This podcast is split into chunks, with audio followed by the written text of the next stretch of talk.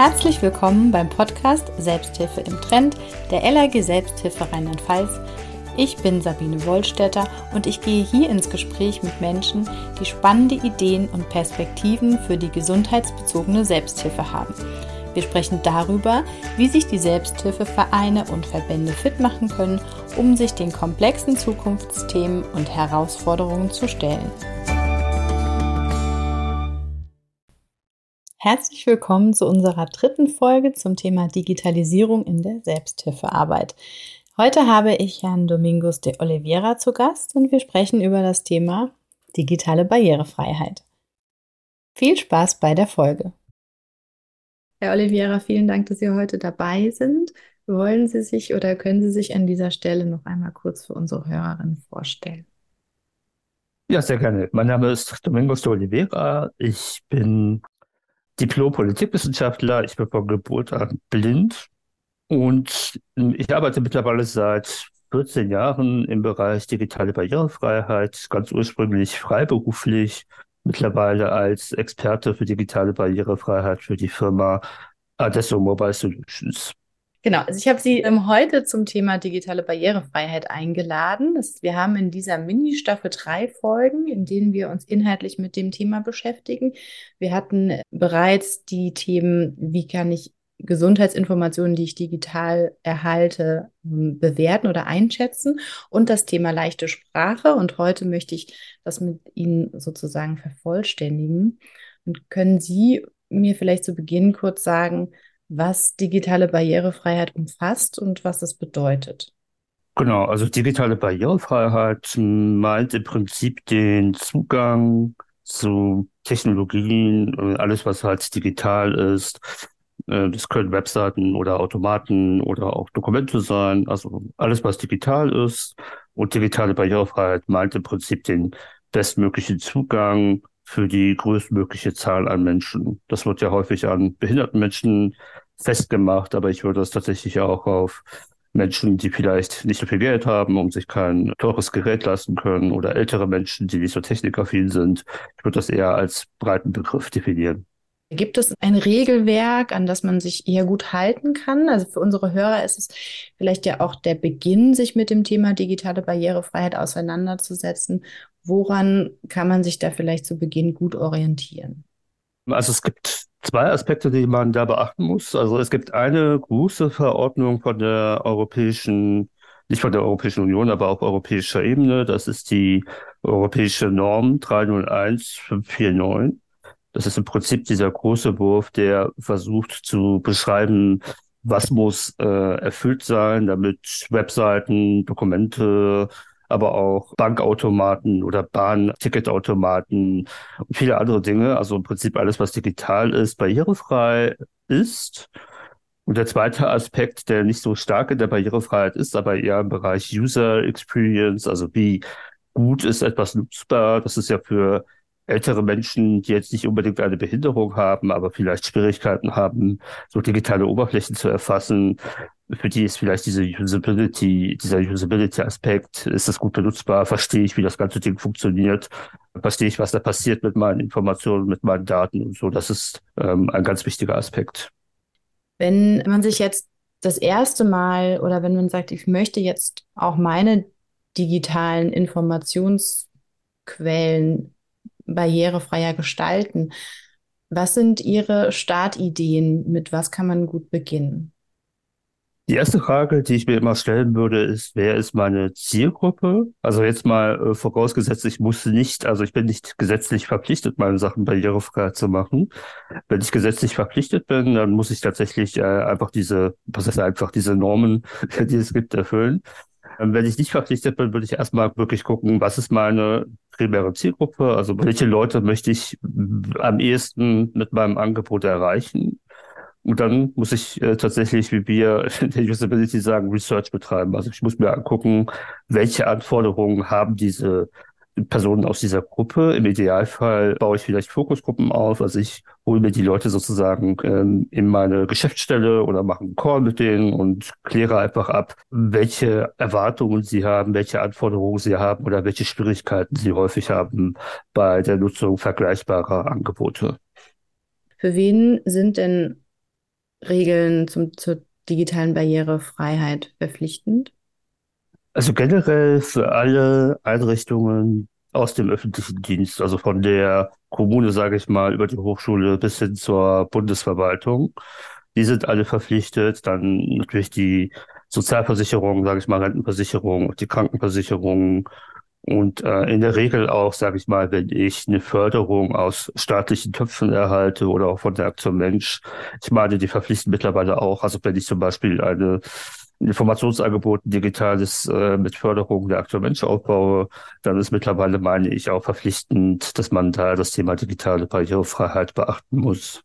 Wenn wir ähm, also auch die Idee mit den Fokusgruppen oder mit den Einladungen mal ins Gespräch gehen mit meiner Zielgruppe, den finde ich sehr interessant. Äh, wir posten ja bei uns zum Beispiel sehr viel und coachen auch unsere Mitgliedsverbände gerade darin, ihre Social-Media-Kanäle aufzubauen. Wenn ich das jetzt tue und ich baue gerade meinen Social-Media-Kanal auf und habe ein Posting, was kann ich auf Social Media schon beachten? Jetzt mal als Beispiel einer digitalen Informationsquelle, damit meine Informationen dort barrierefreier zur Verfügung stehen. Also generell hängt es natürlich von der Plattform ab. Da, man ist ja immer sozusagen an diesen Rahmen gebunden, was die Plattform an Möglichkeiten anbietet. Aber ich sag mal, alle Plattformen bieten eigentlich die Möglichkeit an, zum Beispiel Untertitel einzubinden. Das heißt, die Inhalte zum Beispiel für gehörlose Menschen oder also Videos für gehörlose oder schwierige Menschen zugänglicher zu machen. Ich habe eigentlich fast immer die Möglichkeit, wenn ich so ein Audioangebot habe, ein Texttranskript entweder über die Plattform selber oder halt auf meiner Website, also meinen externen Kanal mit anzubieten. Und das Thema Bildbeschreibung ist natürlich extrem wichtig, weil wir ja sehr viele, sehr viel äh, visuelle Kommunikation haben bei äh, Instagram oder bei TikTok, wo viele Videos ja gar keine sprachlichen Inhalte haben und wo blinde Menschen dann gar nicht verstehen, was machen die da eigentlich oder worum geht's da gerade. Da ist natürlich dann immer eine Beschreibung ganz wichtig. Da würde mich tatsächlich auch persönlich interessieren, wir setzen hier natürlich sehr viel Wert darauf, Bildbeschreibungen zu machen oder vorzunehmen. Was ich dann aber sehe, ist, also wir nutzen dafür die zum Beispiel vorgeschlagenen Felder.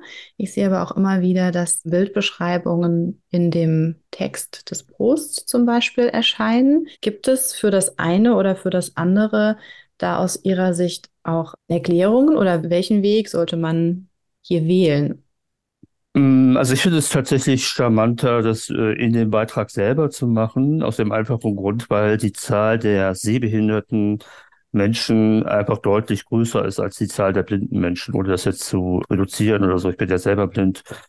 Es geht einfach darum, dass es auch viele sehbehinderte Menschen gibt, die vielleicht gerade auf dem Smartphone oder so einem kleinen Tablet gar nicht großartig erkennen können, was auf diesem Bild zu sehen ist. Oder wenn ich eine Informationsgrafik habe, das ist natürlich für Leute, die sehen können oder einen ausreichenden Sehrest haben, ist eine schöne Sache. Aber sobald ich eine stärkere Sehbehinderung habe, dann raff ich ja auch ohne Beschreibung nicht unbedingt, was auf dieser Informationsgrafik äh, zu sehen ist. Deswegen finde ich es schon besser, wenn man das in den Beitrag einbaut. Ja, mhm. und es hat dann auch noch einen Sensibilisierungswert für, für Menschen, die ohne Beeinträchtigung, weil sie die Information wahrnehmen. Können Sie uns vielleicht nochmal einen Überblick dazu geben, welche Barrieren entstehen können?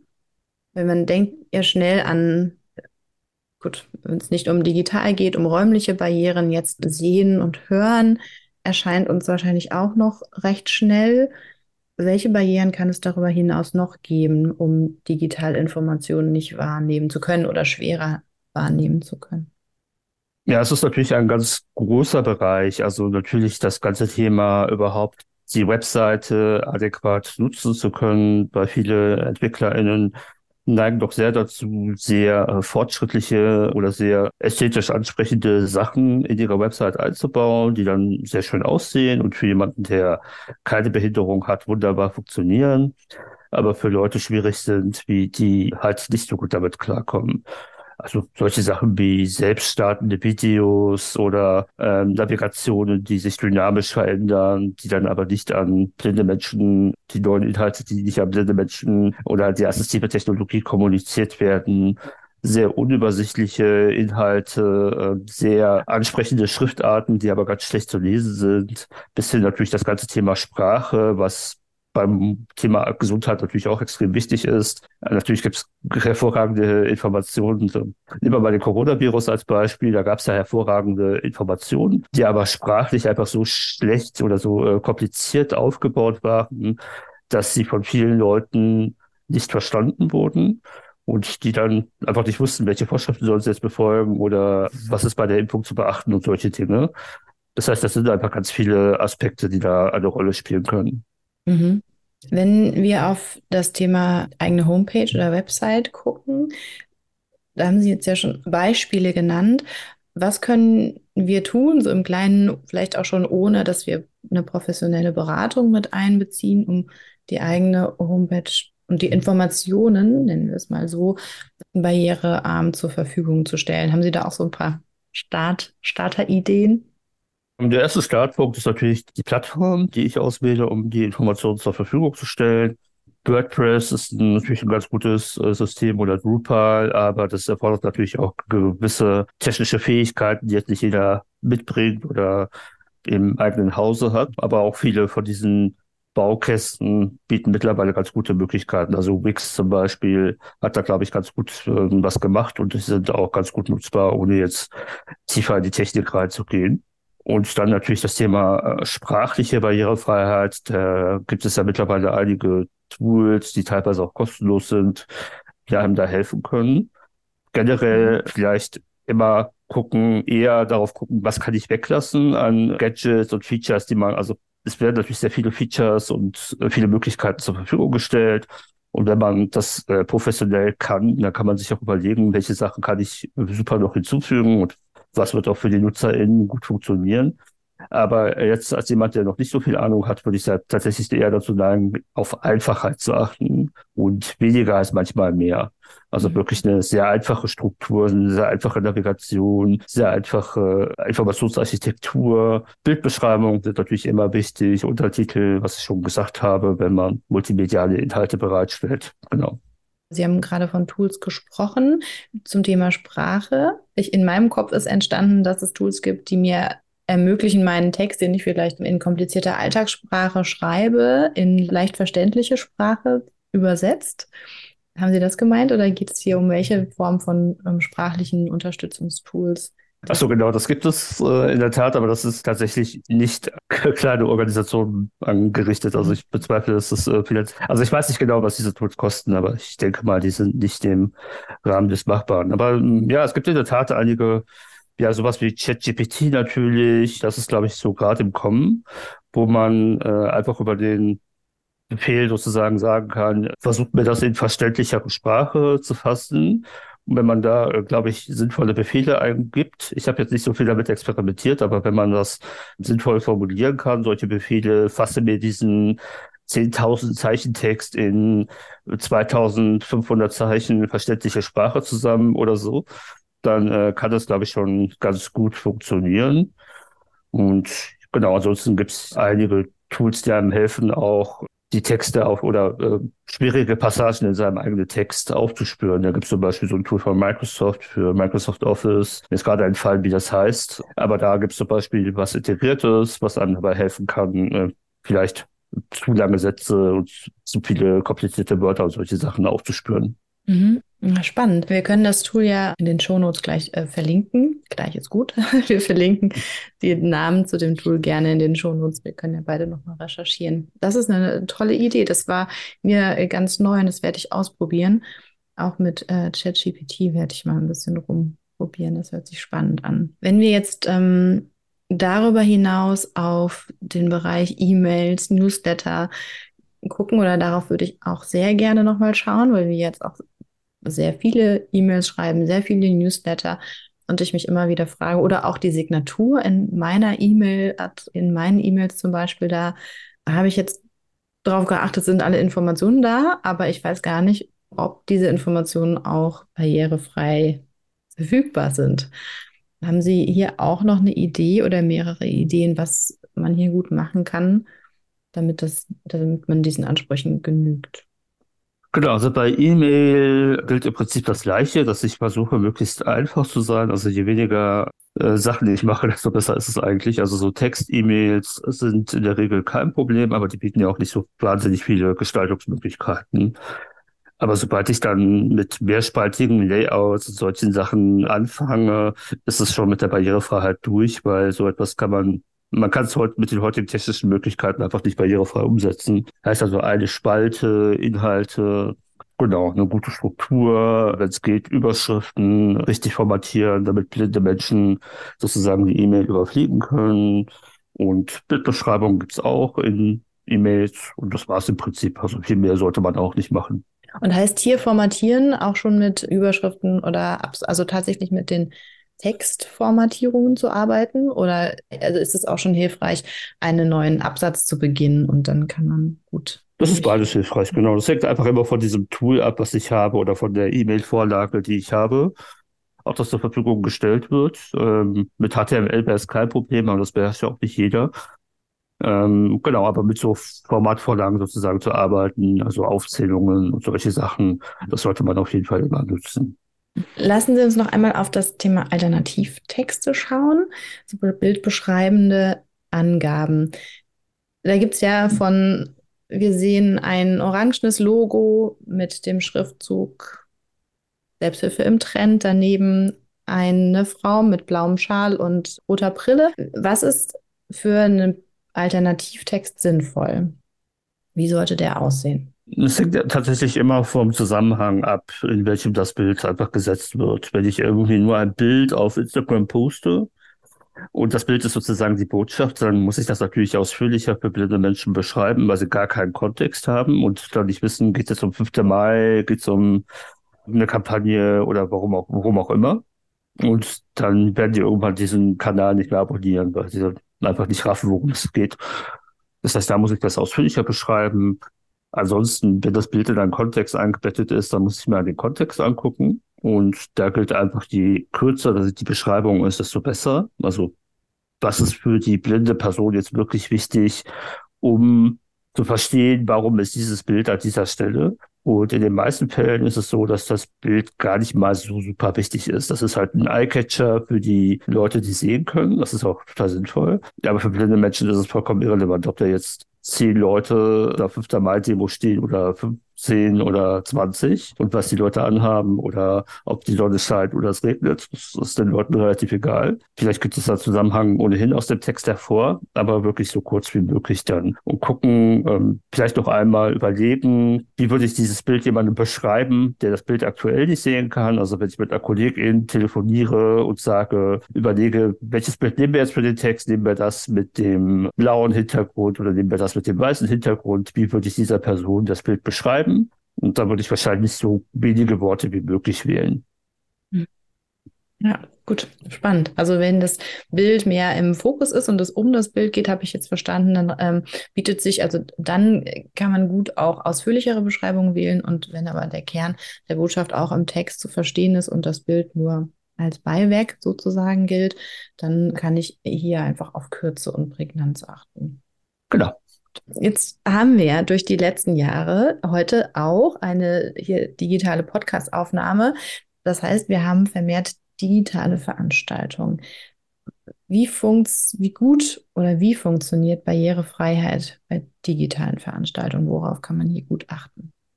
Es sind ja schon ähnliche Aspekte zu beachten ich sag mal, heute ist der Standard, wenn man das Budget dafür hat, leichte Sprache und äh, deutsche Gebärdensprache mit anzubieten, vielleicht auch eine Transkription. Äh, das heißt, dass das Gesprochene in Echtzeit auch in Text umgesetzt wird für die Leute, die äh, gehörlos sind, aber vielleicht keine Gebärdensprache beherrschen. Äh, genau, das hängt natürlich so ein bisschen vom Budget ab. Ansonsten ist es natürlich ganz sinnvoll, eine gute Tonqualität zu haben. Also ich habe auch eine, nicht, äh, ich bin nicht äh, gehörlos, aber ich habe eine starke Schwerhörigkeit. Und dadurch ist es für mich ganz schlimm, wenn ich irgendwie auf internationalen Konferenzen mithöre und die einfach eine ganz schlechte Tonqualität haben und dann auch noch in der fremden Sprache sprechen, das zu verfolgen, was da gesagt wird. Also das ist ganz wichtig. äh, Tonqualität, eine gute visuelle Qualität, damit man die SprecherInnen gut erkennen kann und vielleicht noch ein bisschen äh, von den Lippen ablesen kann. Das sind so die Möglichkeiten, die man beachten sollte und natürlich eine möglichst barrierefreie Plattform für die Online-Kommunikation. Gibt es hier Barriereplattformen, die sich hier besser eignen als andere? Ja, ich sag mal, je komplizierter die Plattform ist, desto schwieriger ist es. Also ich sag mal, ein paar Lösungen scheinen jetzt aus, weil sie einfach gar nicht barrierefrei sind, also für blinde Menschen nicht bedienbar sind oder nicht tastaturbedienbar sind. So die Mainstream-Sachen, äh, Zoom ist da relativ beliebt, einfach weil die Leute schon relativ viel Erfahrung damit haben. Ähm, Teams und WebEx sind halt ein bisschen komplexer oder ein bisschen fehleranfälliger, sind aber auch relativ gut nutzbar. Wenn wir jetzt so den, den Start gemacht haben, wir haben die ersten Schritte Richtung Barrierefreiheit, wir nutzen Alternativtexte und ähm, haben unsere Texte einfach gestaltet. Wenn wir jetzt oder die HörerInnen tiefer in die Materie einsteigen wollen, an wen kann man sich wenden und wie kann eine Beratung oder Begleitung hier aussehen? Also sinnvoll ist es wirklich so früh wie möglich einzusteigen in das Thema, weil teilweise ist es ganz schwierig, es im Nachhinein nochmal mitzudenken. Und da muss man sich immer überlegen, ist das jetzt ein Full-Service-Anbieter, sage ich mal, also jemand, der wirklich eine Webseite barrierefrei machen kann, aber auch die Webseite generell entwickeln kann? Oder habe ich schon, arbeite ich schon mit einer Agentur zusammen oder mit jemandem, der meine Webseite macht und brauche ich noch jemanden, der sich um die Barrierefreiheit kümmert? Genau, ähm, da würde ich tatsächlich auch immer empfehlen, sich an Einrichtungen wie Ihre zu wenden, wo man dann äh, Tipps bekommt, an wen man, mit welchem Dienstleister man vielleicht schon oder mit welchem Anbieter man schon gute Erfahrungen gemacht hat und sich dann so einen Anbieter empfehlen zu lassen. Mhm. Gibt es noch eine Frage oder wichtige Informationen, zu denen ich Ihnen noch keine Frage gestellt habe? Genau, also der Ansatz ist, ich weiß, dass diese Standards für Leute, die jetzt sich nicht so viel mit Technik beschäftigt haben oder ganz neu im Bereich digitale Barrierefreiheit sind, diese Standards sind extrem kompliziert und sehr, ich sag mal, das Gegenteil von EinsteigerInnen freundlich. Deswegen sollte man damit nicht anfangen und wirklich eher gucken, welche Schritte sind in meinem Kontext sinnvoll, welche Schritte kann ich mit meinen vorhandenen Ressourcen machen und damit sollte ich loslegen. Was man nicht machen sollte, was leider in der Barrierefreiheit so ein bisschen verbreitet ist, diese Perfektion anzustreben. Wir haben natürlich super Organisationen wie das BMAS oder die Aktion Mensch, die da sehr hoch stapeln können, weil sie die entsprechenden Budgets haben. Ähm, aber das ist natürlich nicht der Maßstab, an dem wir jetzt eine Selbsthilfeorganisation messen können, sondern man sollte tatsächlich gucken, was kann ich mit meinen vorhandenen Möglichkeiten machen, was ist für meine Zielgruppe wichtig und dann sollte ich damit erstmal loslaufen. Und wenn sich dann im Laufe der Zeit ergibt, dass man da noch ein bisschen verbessern kann, dann sollte man das machen. Mhm. Toll.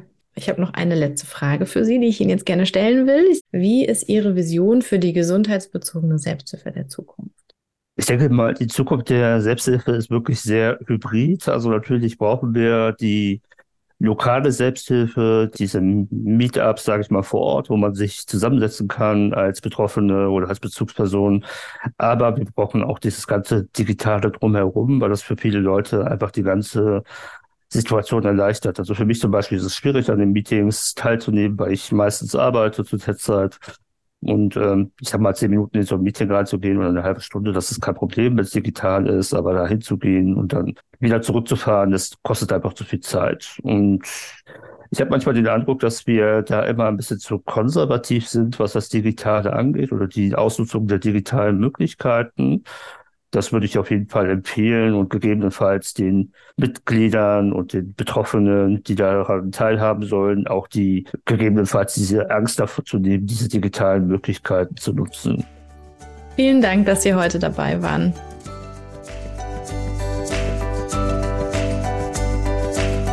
Und das war unsere letzte Folge zum Thema Digitalisierung in der Selbsthilfearbeit.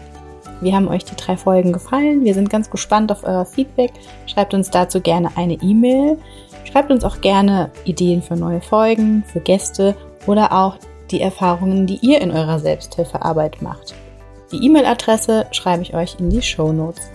Bis bald auf diesem Kanal.